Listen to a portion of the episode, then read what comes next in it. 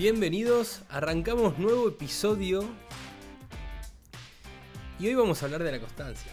Están continuamente preguntándome en las redes, Santi, ¿cómo hago para mantenerme constante en un área determinada, tanto en el entrenamiento, tanto en tener una buena alimentación o en un, en un, proyecto personal? Así que quédate acá porque hoy te voy a compartir tres herramientas que yo mismo uso al día de hoy para mantenerme constante en las cosas que más me cuestan. Así que arrancamos con todo. Y antes de arrancar te quiero hacer tres preguntas. La primera, ¿te cuesta ser constante? La segunda, ¿sos de empezar algo y a las dos semanas lo dejas? ¿Y te gustaría llevar la disciplina y tener esta disciplina en diferentes áreas y así extrapolarla a las áreas que más te cuestan? Quédate porque hoy vamos a hablar de esto. Mi nombre es Santiago Bechara y este es un podcast donde comparto ciertas herramientas que yo uso para ir tras mis objetivos personales y lo que enseño también en las mentorías mías. Así que quédate acá, que hoy vamos a hablar específicamente de tres herramientas para ser más constante en lo que te propongas. Antes de arrancar, quiero dar una pequeña definición de lo que es la constancia eh, que encontré y me gustó mucho. Y es que la constancia es la capacidad de una persona de sostener ciertas acciones a largo plazo. Vamos con un ejemplo que a mí siempre me gusta, me gusta traer de referencia y es, a mí me gusta entrenar seis días de la semana. Entonces, yo al centrarme simplemente en la constancia, lo aplico y lo llevo a mi entrenamiento. Ejemplo, entrenar seis días de la semana. Otro ejemplo también puede ser subir en mi proyecto personal cierta cantidad de contenido en mis redes sociales y mantener esa constancia. Entonces, repito la definición. La constancia es la capacidad de una persona de sostener ciertas acciones a largo plazo. Así que para arrancar con todo y que te lleves eh, estas herramientas, vamos ya a lo crudo. Déjame tomar un poquito de agua.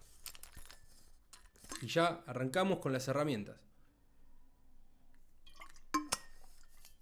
Herramienta número uno para mantenerte constante en las cosas que te propongas. Muy simple. La herramienta número uno es que lo hagas a primera hora del día. Y te comento. Yo cuando antes estaba en el laburo, yo me daba cuenta, eh, donde trabajaba antes, que cuando yo dejaba las cosas para el final del día, había muchas probabilidades que no lo haga. Ejemplo, si yo me levantaba, desayunaba, me iba al laburo, tenía un día bastante agotado, era muy probable que el entrenamiento de ese día lo patee y no lo haga. Entonces ahí yo me di cuenta que dije, bueno, voy a tratar de meter el entrenamiento antes de ir a laburar o lo antes que pueda.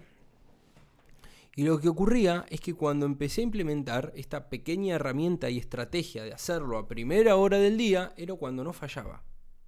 Entonces, ¿en qué consiste la primera herramienta para mantenerte constante? Muy simple Hacé esa acción que querés hacer lo antes que puedas.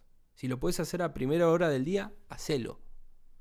Porque hay mayor probabilidad que no lo cumplas cuando lo patees para lo último del día. ¿Y por qué ocurre esto? Muy simple. Nosotros cuando nos levantamos tenemos nuestra fuerza de voluntad a tope. Porque descansamos. Por lo tanto, a medida que vamos haciendo diferentes acciones durante el día, nos trasladamos de un lugar al otro, vas a laburar, vas a estudiar algo, después te juntás con más personas, bla, bla, bla, bla, bla, bla, vas agotando tu fuerza de voluntad. Y cuando terminás de agotar tu fuerza de voluntad, eh, no tenés más ganas de hacer nada. Y si estás arrancando algo nuevo y no estás acostumbrado a entrenar o no estás acostumbrado a llevar una alimentación sana, es muy probable que no lo cumplas. Por eso, hacer a primera hora del día eso que te estás proponiendo y usar esta estrategia o esta herramienta es fundamental. Y adaptarlo a tu contexto. Si, che, uy, me tengo que levantar a las 5 de la mañana, bueno, pero cuando volvés a tu casa al mediodía, sacalo ahí, no los dejes para la noche. Trata de hacer eso que te estás proponiendo a primera hora del día. Ese es el punto número uno. Vamos con el punto número dos. El punto número dos es eh, buscar responsabilizarte con alguien que tenga cierta autoridad para vos. Y te cuento, Muchas veces, capaz que has escuchado en el mundo del desarrollo personal o alguna publicación, algo en Instagram, que si vos le contás a alguien, a un amigo, a una persona, de que vas a hacer ciertas acciones y te comprometes a hacerlas, es más probable que no falles. Pero ahí hay un error, y lo voy a hablar de mi experiencia. No sirve tanto que te comprometas con tus amigos o con tu pareja o con alguien que sea que sea muy similar a vos. Lo que sí sirve comprometerte es con alguien que tenga una cierta autoridad para vos. Y ahí entran los mentores. Está buenísimo buscar y comprometerte con alguien, pero esa persona que tenga cierta autoridad en esa área específica. No sirve que te comprometas con tu tía, no sirve que te comprometas con tu hermana, no sirve que te comprometas con tu amigo. Es muy difícil, es muy difícil que falles igual, que te chupe un huevo y no lo hagas. Pero si vos tenés un mentor en un área determinada y te comprometés que vas a cumplir las acciones que dijeron que iban a hacer, es muy probable que lo cumplas y que no falles.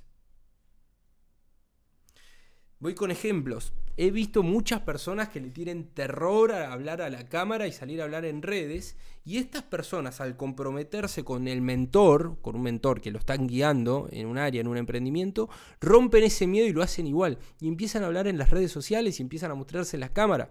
Porque ellos se comprometieron con alguien que para ellos mismos es una autoridad. Entonces usar esta herramienta, la herramienta número dos, de comprometerte con alguien que sea una autoridad para vos, funciona muchísimo. Muchísimo. Yo me acuerdo que a mí un mentor me enseñó que tenía que, que él proponía entrenar seis días a la semana. Yo una vez a la semana lo veía a él y era como que no fallaba.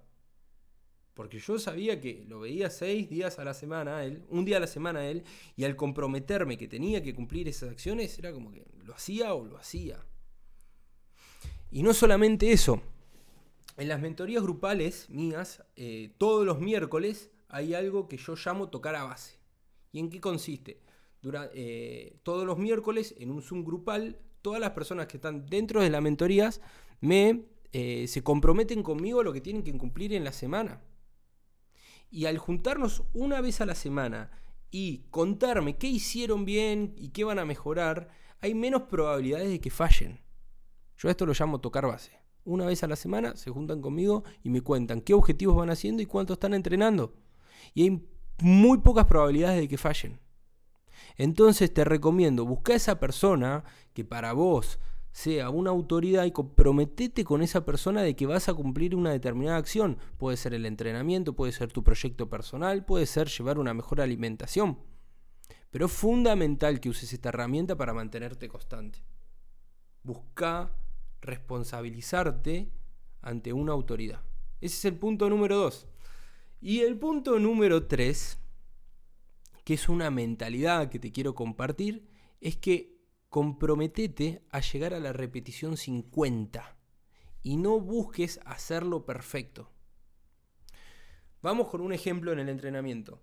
Si estás recién, si estás recién arrancando a entrenar, no tiene sentido que quieras hacer una dominada o el muscle up, que es el muscle up es el que te hace la dominada y el fondo a la vez. No tiene sentido pero sí tiene mucho más sentido que te centres en llegar al entreno número 50, a que llegues a la repetición número 50. Cuando yo me refiero a la repetición 50 es que llegues al día número 50 que estás haciendo esa acción sin fallar.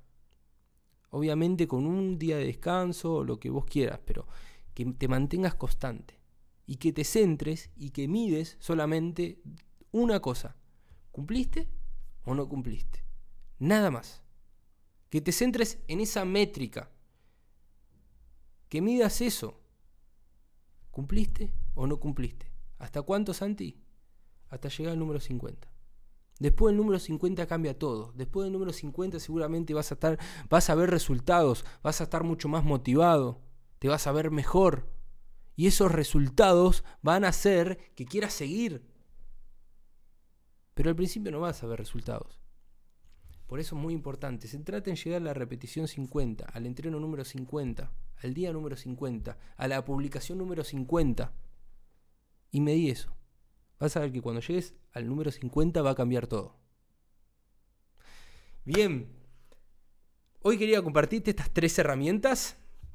Voy a recapitular rápido y te las voy a nombrar. Primero, hacelo a primera hora del día, cosa de no fallar. Hay mayores probabilidades de que no falles y hay mucho más probabilidades de que falles si lo dejas para la noche, a última hora. Así que trata de hacerlo a tu contexto adaptado lo antes que puedas durante el día. Si podés a primera hora, mejor. Si no podés, hacerlo al mediodía. Si no podés, a la tarde. Y si no te queda otro, hacerlo a la noche. Pero hacerlo lo antes que puedas esa acción.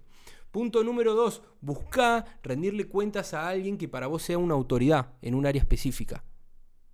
Cuando vos le rendís cuentas a alguien que es una autoridad para vos, vas a ver que no vas a querer fallar. Y punto número 3, medí solamente llegar a la repetición 50, al entreno número 50 y medí solamente eso. Este es el podcast de hoy, eh, espero que te haya gustado. Si realmente esto te está sirviendo, me gustaría que me escribas a mi Instagram eh, y me cuentes qué es lo que más te sirve y que también lo compartas con ese amigo que le está costando ser constante. Así que, bueno, estoy en varias redes sociales, estoy en Instagram, estoy en TikTok, estoy en YouTube y acá, por supuesto, Spotify. Espero que te haya servido un montón esto y seguirle metiendo.